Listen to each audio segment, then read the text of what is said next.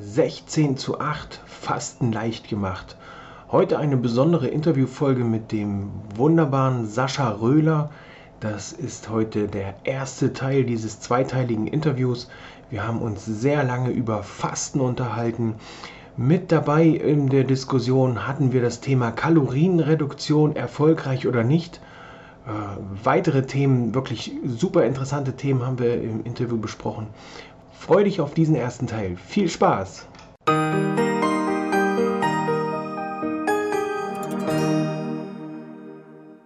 Herzlich willkommen zu Leichter Leben mit Hashimoto, der Podcast. Ich bin Peter Gielmann, Gesundheitscoach und begleite Hashimoto-Patientinnen in ein beschwerdefreieres und leistungsfähigeres Leben ohne lästige Gewichtsprobleme. Und ich habe heute zu Gast den Sascha Röhler.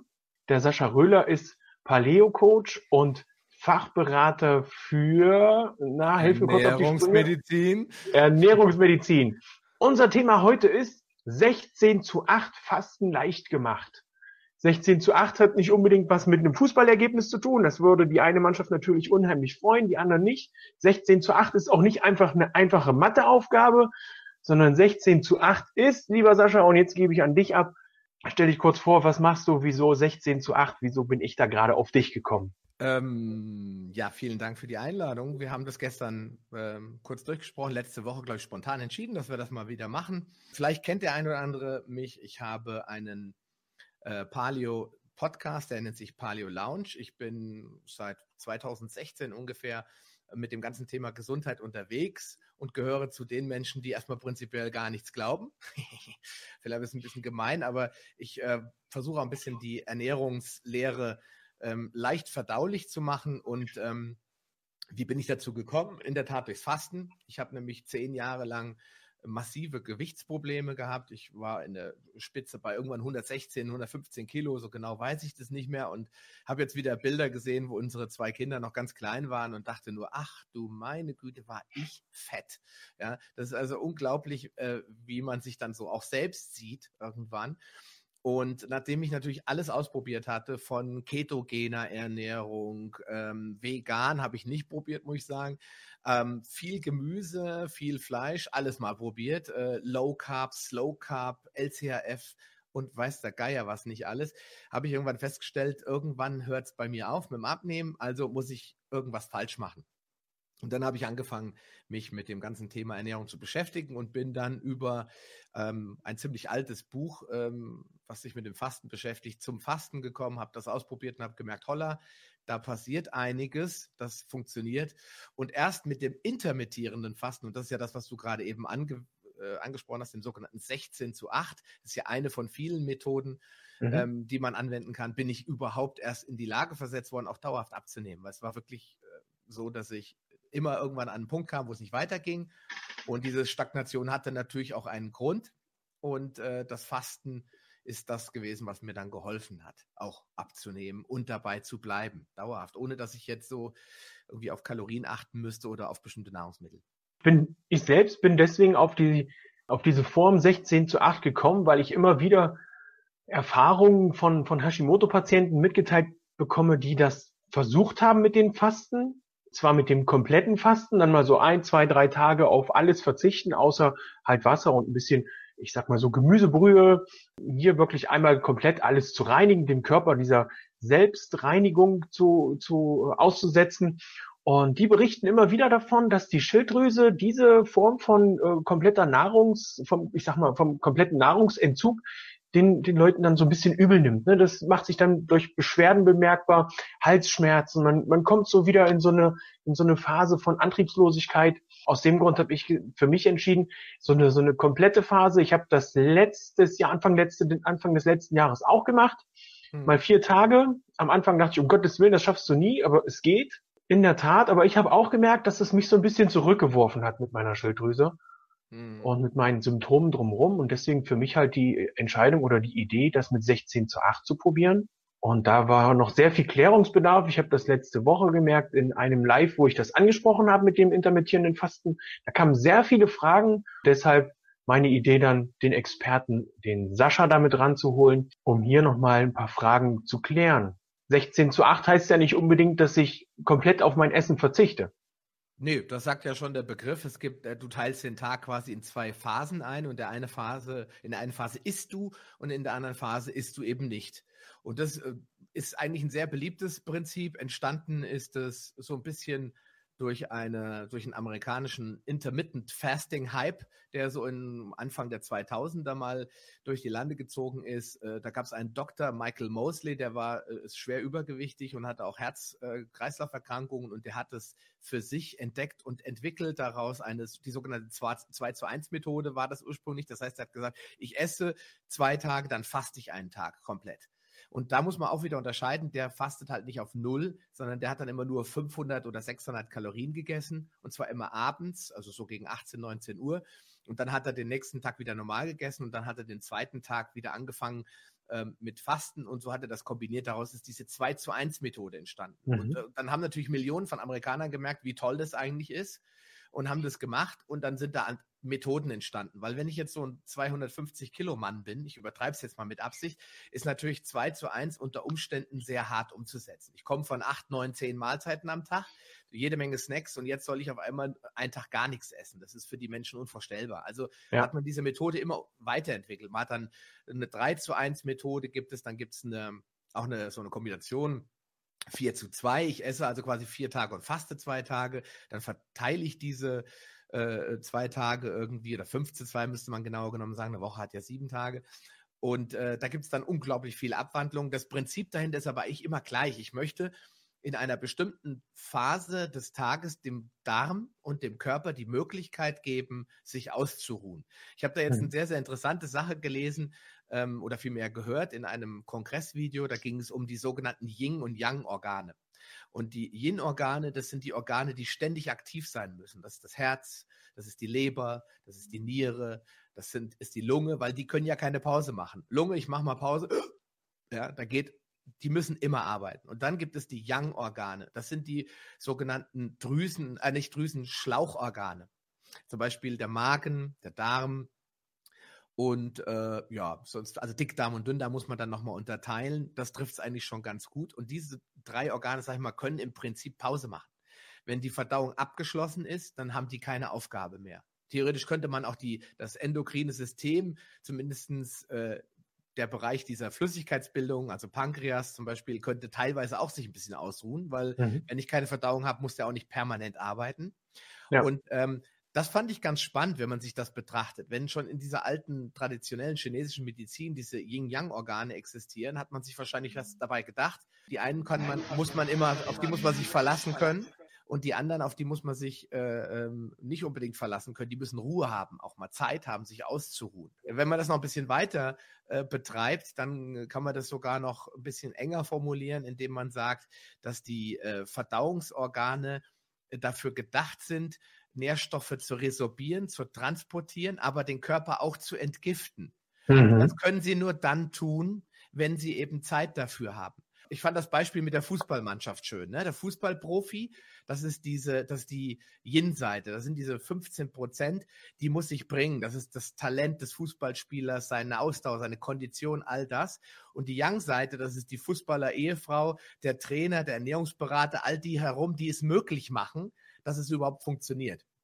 Und ich glaube, deswegen hat man den Darm in den letzten Jahren auch so in den Fokus gerückt. Man hat gemerkt, hey, das ist ein Organ, das produziert nicht nur, Entschuldigung, Scheiße, wenn man so sagen will, sondern da passiert auch viel anderes. Das Darmgehirn ist das, was wir oft drüber reden, über den Nerv, ja, über diese Connection, äh, Connection zwischen Hirn und Darm und all diese Sachen, die werden auf einmal entdeckt. Man sagt, hey, vielleicht sollten wir dem Darm ein bisschen mehr Aufmerksamkeit schenken. Und wenn ich das jetzt in das ganze Fastenprinzip rein transponiere, dann bin ich an dem Punkt zu sagen, ah, okay, wenn ich also meine Zeit nicht esse, dann tue ich diesem Organ Darm eigentlich was Gutes, weil der jetzt sagen kann, ich äh, kann mich auf Entgiften, auf Verdauung kümmern und muss nicht ständig wieder ähm, neue Nahrungsmittel, Nahrungsmittel oder Nährstoffe resorbieren. Und das ist, glaube ich, das, das Wichtigste, was mit allen Fastenkonzepten durchgesetzt wird. Ob man jetzt 16 zu 8 macht oder drei Tage am Stück fastet, das ist Prinzip, wird das Gleiche damit erreicht ja, mit kleinen Feinheiten. Und da hast du ja schon angedeutet, dass gerade wenn man krank ist,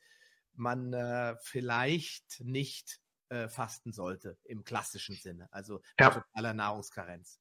Ja, das ist immer das, was mir sehr wichtig ist, dass man egal ob man jetzt zwingend ganz schnell und ganz viel abnehmen möchte oder eben nicht, dass man auch auf seinen Körper hört und da auch lernt, so ein bisschen wieder so auf sich, so auf seine Intuition zu achten.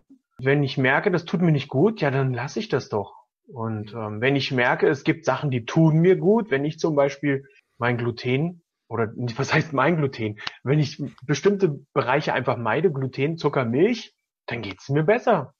Ne? Und wenn ich das dann aus, aus einem Anflug von Gefühlsduselei und ähm, Geschmacks, äh, Geschmacksknospenverirrung in dem Moment, wo es dann heißt, oh Mensch, heute mal ein leckeres Frühstück, komm, ich besorge mal ein paar Brötchen vom Bäcker, dann kommt meine Frau schon und sagt, hey, denke dran beim letzten Mal. Und ich sag, ach komm, Quatsch, muss doch heute nicht sein. So, heute war dann so ein Tag und ich war froh, dass ich es pünktlich hier zu unserem Live geschafft habe, okay. weil ich nämlich nach dem Frühstück direkt die Toilette aufsuchen konnte und unheimlich Bauchschmerzen hatte. Das ist das, was ich dann für mich immer wieder merke. Ach, mal eine ganze Zeit lang keine Brötchen gegessen, das wird schon wieder. Und irgendwann kommt dann so dieses innere Kind, das haben wir vorhin kurz angesprochen, ne, Sascha, das dann sagt, ach komm, wenn schon Bauchschmerzen und wenn schon Probleme, dann richtig, dann kannst du es auch, kannst du dir auch noch ein viertes Brötchen essen. Ne? so als, als, als Beispiel. Ja, ne? oder ein zweites oder eben ein drittes. Ja, ja, ich habe dich schon. Oder ein zwölftes. Ein zwölftes, genau. Ein zwölftes Brötchen essen. Und ähm, ja, die Konsequenz daraus ist, ich habe nicht auf meine Intuition gehört, auf meine, ja, auf mein Bauchgefühl, auf mein Bauchgefühl habe ich dann später gehört. Und zwar mit Alarm. Und da ist es dann halt wirklich wichtig, in sich reinzuhorchen und zu sagen, okay, das komplette Fasten, das tut mir nicht gut, aber wenn ich mir jetzt 16 Stunden nichts esse und 8 Stunden was esse, denn ich denke mal, das wird der richtige Bereich sein, ne, dass man das andersrum dreht, 16 Stunden essen und 8 Stunden nichts, weil nämlich erst so nach 12 Stunden dieser, dieser Reinigungsmechanismus im Körper so richtig anfängt zu arbeiten. Mhm. Ja, ich habe das beim letzten Live verglichen mit ähm, der, mit den Reinigungsaktionen nach Silvester in den ganzen Großstädten, Hannover und äh, was es nicht alles noch für Großstädte gibt. Manch einer wird jetzt sagen, Hannover ist doch keine Großstadt. Ja, für mich schon. Da sind die dann losgefahren und haben erstmal die Stadt wieder schön gemacht für den nächsten Tag. Und so ist das natürlich dann auch im Körper. Die Leber, die fängt nachts an zu arbeiten und macht, äh, macht sich hübsch für den nächsten Tag. Beim Darm sieht das ähnlich aus. Wenn man dann erstmal zwölf Stunden Pause hat, hat der Darm und die Leber und alle anderen Organe, die für die Entgiftung und Reinigung zuständig sind, dann erstmal Zeit und auch Luft, sich um die Entgiftung zu kümmern und nicht nur um die Verarbeitung von dem, was du oben reinstopfst. Genau. Und jetzt bist du eigentlich schon bei dem genau richtigen Punkt, äh, wo die Meinung zum Thema Fasten ja auseinandergeht. Und ich stimme den Menschen eigentlich im Prinzip zu, die sagen, bei Hashimoto ist ja nur ein Platzhalter. Ich kann Hashimoto ersetzen durch äh, Morbus Crohn oder durch äh, Neurodermitis. Bei diesen entzündlichen Erkrankungen, bei diesen chronischen Erkrankungen, Autoimmunerkrankungen würde ich vom Fasten generell erstmal abraten. Warum? Die Frage ist, äh, was passiert beim Fasten eigentlich? Wenn ich Nahrung ähm, weglasse, also eine Nahrungspause mache, dann fängt der Darm ja an mit der sogenannten Entgiftung. So, und wenn ich jetzt ähm, mir die Leber vorstelle als Müllhalte, oder noch besser als Wohnhaus, wo jetzt eben schon 20 gelbe Säcke hinten drüber, hinten hinterm Haus liegen. Und jetzt kommt dann mal die Möglichkeit, das Zeug rauszuräumen. Was mache ich dann? Dann räume ich auch alles raus. Und das führt bei diesen Leuten meistens auch zu unglaublichen negativen Emotionen, zu negativen äh, Begleiterscheinungen wie ähm, Bauchschmerzen, Krämpfe, ähm, manche kriegen sogar wirklich äh, hingehende toxische Erscheinungen, dass die Leute also wirklich das Gelb im Auge auf einmal bekommen und äh, Kreislaufprobleme kriegen etc. Das ist jetzt nicht das Fasten ungesund ist, das ist leider die, äh, das Ergebnis, wo die Leute dann zukommen. Siste, wusste ich doch immer. Ja, ja. innere Kind wieder, ich will Schokolade. Ja, das sagt dann halt natürlich, ähm, das ist nicht gut, also lasse ich das. Im Prinzip ist es eine Ja- und Nein-Antwort. Klar ist es in dem Moment für den Körper nicht gut, das zeigt er dir auch. Äh, auf der anderen Seite zeigt er dir aber auch, dass er jetzt was tut, dass er aufräumt. Also muss man natürlich irgendwie gucken, wann sollte ich fasten. Und bei dem, bei Hashimoto und bei den ganzen Autoimmunerkrankungen würde ich eigentlich empfehlen, erstmal eine Entgiftung zu machen. Das heißt, erstmal muss mal die Straße saniert werden, auf der die ganzen Giftstoffe raustransportiert werden, damit sie eben nicht zu lange auf der Gas bleiben, wie man bei uns in Hessen sagt, ja. Wenn ich also erstmal anfange, dem Körper die Chance zu geben, zu reinigen auf schonende Art und Weise, zum Beispiel über die Haut, dann äh, mache ich schon mal ein bisschen Platz für den ganzen ganz schlimmen Dreck. Ich sag mal, du hast vielleicht mal 30 Liter Altöl aus deinem alten VW Käfer abgepumpt und ja, das war dir zu teuer, das hast du mal in den Keller deponiert. Und jetzt sagt deine Frau, raus damit. Ja, und jetzt schmeißt du 30 Liter von diesem Schwarzöl auf die oder Rohöl auf die Straße. Dass das nicht gut fürs Grundwasser ist, ist klar. Und ähnlich ist es da ja. auch. Der ganze Schmotter kommt irgendwann natürlich raus. Und wenn ich jetzt langsam die Schleusen öffne und den Dreck erstmal rauslasse, dann geht es viel besser. Wenn ich eine gewisse Entgiftung schon hinter mir habe, das klingt immer so esoterisch, Entgiftung oder nenne es meinetwegen Entschlackung. Also wenn ich schon ein bisschen ja. was getan habe, dann kann ich anfangen, sukzessive mit dem, mit dem Fasten, indem ich das klassische Dinner Canceling betreibe und sage, ich lasse mal das Frühstück wegfallen. Das äh, zählt ja heute schon gar nicht mehr zum Fasten, sondern das ist eigentlich schon mittlerweile so ein hipper Trend. Ja, lass mal Frühstück ausfallen. Mhm. Muss man ja auch nicht jeden Tag machen. Kann man ja zum Beispiel anfangen mit jedem zweiten Tag zum Beispiel. Ja. Und wenn ich das mache und hier ähm, Schritt für Schritt vorgehe, dann werde ich auch merken, dass es deutlich weniger Probleme gibt, ähm, also so Entgiftungssymptome und, und, solche Probleme, die dann damit zusammenhängen, dass diese Giftstoffe halt mobilisiert werden, als wenn ich jetzt gleich voll durchstarte. Also wenn ich jetzt drei Tage fast, ist das wirklich eine very bad idea, kann ich nur sagen. Ich ähm, kann das nur empfehlen, wenn, ich meine, ich bin so jemand, ich habe es einfach gemacht. Aber ich bin halt auch nicht autoimmunkrank und ich habe auch sonst keine Probleme. Ich habe mich dann nur gewundert, warum ich mich nach drei Tagen fühle wie ein nasser Waschlappen. Das ist einfach so, wenn der ganze Dreck rauskommt, dann landet er erstmal wo? Im Blut. Von da aus wird er raustransportiert und dann fängt man an zu schwitzen. Das stinkt dann meistens auch. Das ist alles ein Zeichen, dass eine Entgiftung läuft. Das ist also gar nicht schlecht, aber darauf soll man sich vorbereiten. Ja? Deswegen ja. finde ich solche Empfehlungen immer ganz furchtbar, wenn jemand sagt, faste doch einfach mal. Wenn ich den Menschen dahinter nicht kenne, dann ist es wirklich fatal, sowas zu empfehlen, weil das kann wirklich gefährlich werden. Ja. Wenn jemand zum Beispiel eine aktive Quecksilbervergiftung hat oder eine Arsenbelastung, weil er sich jahrelang nur von Reis ernährt hat und ich demjenigen jetzt sage, er soll mal fasten und der geht jetzt, selbst wenn er in so eine Fastenkur geht, wenn das eine gute Klinik ist, machen die vorher Basenbäder. Und zwar jede Menge, um erstmal so den oberflächlichen Dreck rauszukriegen. Ist es eine schlechte Klinik, setzen sie die auf Null-Diät und die Leute ja. sagen, speichern das ab als das schlimmste Erlebnis ihres äh, gesamten Lebens und sagen nie wieder fasten. Und das ist ja, ja eigentlich schade, finde ich. Ja. Der Vergleich mit der Straße, der ist ja super, den du da gemacht hast. Das ist nämlich das, was ich meinen äh, Klienten immer versucht zu erklären. Bei einer Entgiftung ist es nicht nur wichtig, den ganzen Dreck rauszutransportieren. Du sagst, du brauchst erstmal eine Straße, die ganz ist, die funktioniert. Ich setze jetzt noch einen oben drauf und ich sage, bevor ich entgifte, ist es wichtig, meine Ernährung umzustellen. Denn es bringt ja nichts. Einspruch. Wenn ich, Einspruch. Einspruch. Einspruch. Ja. Ich sag dir warum. Gibt es ein schönes okay. Beispiel? Stell dir mal vor, du hast verschlacktes Gewebe. Auch das finde ich immer cool, das kann man gut erklären. Mhm. Ähm, was passiert, wenn wir Nährstoffe aufnehmen? Diese, die Blutbahnen sind ja nicht mit den Zellen verbunden. Das heißt, die Blutbahn muss erstmal äh, das Ganze abgeben an das Bindegewebe. So, und das Bindegewebe ist das, was verdreckt ist. Wenn, ja. jetzt, diese, wenn jetzt da überall, ich nimm mal was hast du eben gesagt? Silvester. Silvester ist ja ein guter Vergleich. Du hast die Straße ist voll mit Raketen und den ganzen Abfall und alles. So. Und jetzt sage ich zu einem Architekten, pass mal auf da vorne, die beiden Häuserfassaden, die müssen richtig cool werden. Mach das mal. Der sagt, da mit dem ganzen Dreck auf der Straße, was soll denn das jetzt? Er sagt, ja, ja, du schaffst das schon. Stell das Gerüst einfach drauf und dann, mhm. und dann hüpfen die da, stacksten die da durch den Abfall und versuchen jetzt da die Fassade zu streichen. Schlechte Idee.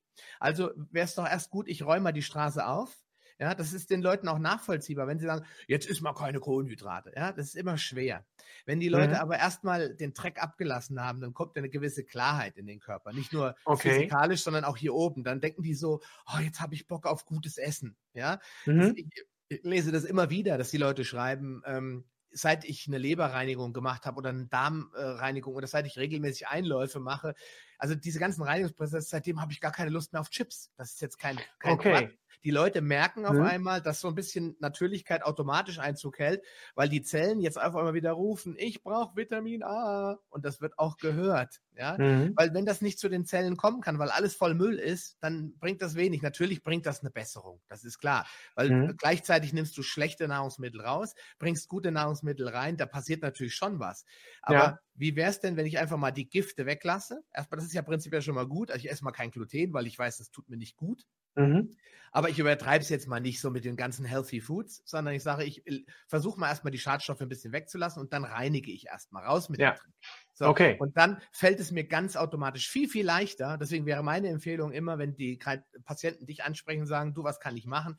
Mach erstmal ein bisschen Dreck raus. Fang erstmal mhm. damit an. Reduziere schon mal die Sachen, die klar sind, dass sie entzündungsfördernd wirken und damit deiner Schilddrüse Schaden zufügen. Zum Beispiel, ähm, ich sag mal, was alles, was inflammatorisch ist. Inflammatorisch, also entzündungsfördernd. Mhm.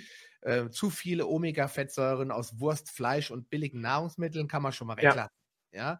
Und wenn ich die weglasse und sage, ich esse einfach mal jeden Tag eine Portion Gemüse, da habe ich da schon mal was Gutes getan, das versteht jeder. Aber ich darf nicht zu viele Änderungen herbeiführen. Das wollen die Leute hier oben nicht umsetzen, können sie nicht. Und wie schon gesagt, wenn der äh, sauber frisch Food Transporter kommt äh, und die Schlacken im Weg sind, dann äh, habe ich nur die halbe Wahrheit. Mhm. Ist natürlich immer besser. Ich äh, habe jetzt auch wieder ein Buch gelesen. Lieber was machen als gar nichts. Deswegen ist die Empfehlung erstmal prinzipiell richtig, aber der noch bessere Ansatz wäre, erst die Straße fegen und dann die Fassade streichen. Okay, ich bin nämlich von der Theorie ausgegangen, wenn es jetzt wie zum Beispiel im Winter schneit und es schneit so richtig, dann fange ich an, die Straße sauber zu machen. Das wäre ja meine Entgiftung in dem Sinne. Ja. Ich fange an, die Straße sauber zu machen, aber der Schnee, jetzt die olle Ernährung, die kommt ja weiter. Dann drehe ich mich um und habe den gleichen Dreck wieder drin.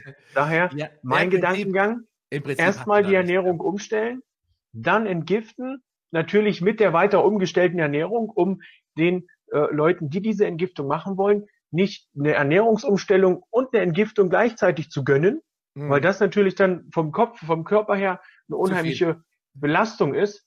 Ja. Erstmal an die Ernährung gewöhnen, dann an die Entgiftung. Weil bei mir in der, in der Ausbildung zum Fachberater hieß es immer, ja, dazu brauchen die dann aber parallel die gesunde Ernährung, das weg, das weg und dafür das rein. Mhm. Wo ich dann dachte, boah, das wird aber eine unheimliche Überforderung, wenn ich an diesen ganzen Dreck gewohnt bin. Ähm, ich sage jetzt mal eine Scheibe Toast mit einer schönen Portion Salami drauf und darunter noch eine schön dick äh, Margarine.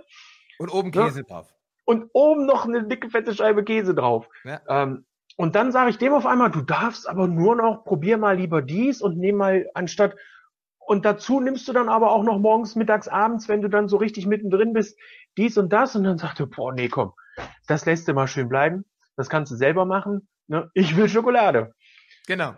Aber das ist, äh, wie schon gesagt, das kann man ja individuell handhaben. Jeder muss es für sich selbst entscheiden. Mhm. Aber wie du gerade eben schon gesagt hast, es ist schon auffällig, dass die Leute äh, Probleme damit haben mit den Ernährungsempfehlungen erstmal, weil eben, wie schon, es kommt alles irgendwie auf das Innere zurück. Ja, da gibt es ja auch Mechanismen, die wissenschaftlich nachgewiesen sind. Ne? Wenn ich als Kind auf gefallen bin mit dem Fahrrad, was hat Mama mir gegeben? Ein Stück Schokolade, wird alles wieder gut. Ja. Das heißt, mit dem oder ein Keks, mit dem Zucker ist ja eine gewisse emotionale Verbindung auch da, wenn es mir schlecht schlecht geht, dann finde ich Trost im Zucker oder in diesen Nahrungsmitteln. Ne? Manche ja. finden Trost beim, im, bei einem Besuch äh, im Restaurant mit dem goldenen M. Ja, ich persönlich ja. kann das nicht nachvollziehen. Das schmeckt für mich alles wie Abfall und nicht wie, wie Lebensmittel.